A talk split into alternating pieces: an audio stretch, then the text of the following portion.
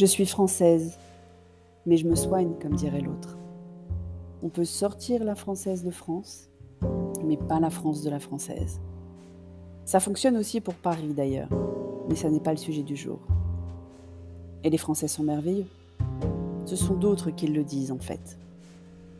Bonjour, vous écoutez l'épisode 3 de la saison 3 du podcast Revue et Corrigé. Cet épisode est tiré d'un billet du blog publié le 16 septembre 2021 et s'intitule French Bashing, French Loving. En France, on adore râler. J'ai souvent eu l'occasion dans ce podcast, euh, je vous rappelle par exemple l'épisode 86 de la saison 2, j'ai souvent eu l'occasion d'évoquer notre éternelle envie de nous plaindre, notre condition d'éternel insatisfait, notre propension à considérer comme acquis depuis des lustres des choses qui datent d'il y a quelques années, quelques mois, quelques semaines. Certains y voient un charme désuet mais vital pour préserver un certain art de vivre et une notion de la liberté. D'autres y attachent une inertie dangereuse et un refus de modernité qui peuvent coûter cher. Comme souvent, la réalité est ailleurs et surtout entre les deux.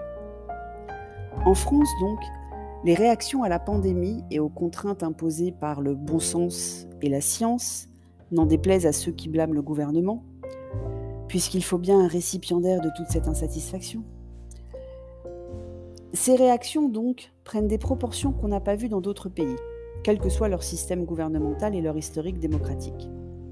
Parce que nous sommes bel et bien encore une démocratie, malgré ce que clament haut et fort les anti-tout qu'on entend vociférer à longueur de ces news. Comme je suis une Française qui est sortie de France souvent et qui ne parle pas que le français, je me compare. Ça m'évite de me désoler trop. Et pour me comparer, je m'informe beaucoup, de plein de sources différentes. Et là, je te reparle de Flint, bien sûr. Tu retrouveras le lien dans les notes d'épisode. Mais j'espère que depuis le temps, tu as compris.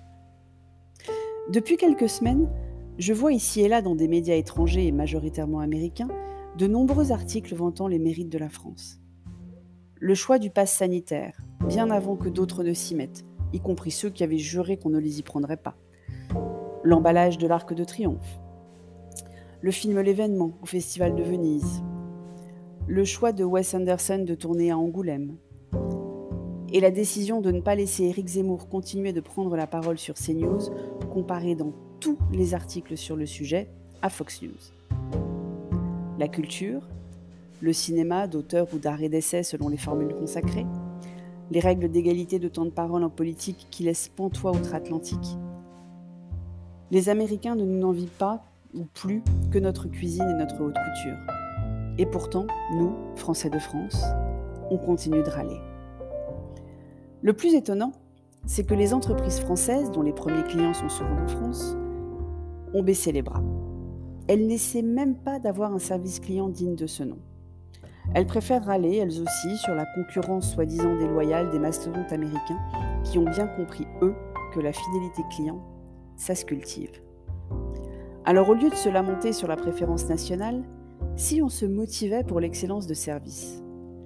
Contrairement aux idées reçues, un bon service client qui personnalise la réponse et prend le temps de la découverte du problème ne coûte pas plus cher, car il fait juste du premier coup.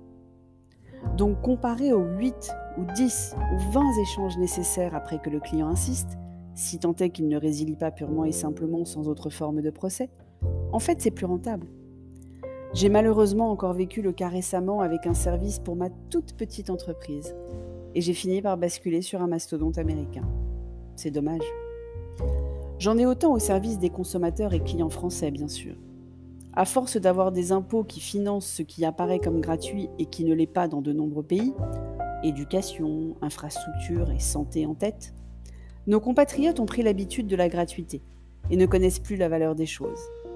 Ils déversent leurs données personnelles dans des serveurs américains ou chinois sans état d'âme, mais rechignent à payer un abonnement à un média en ligne payant ou à laisser un tip à un créateur de contenu qu'ils estiment pourtant de qualité.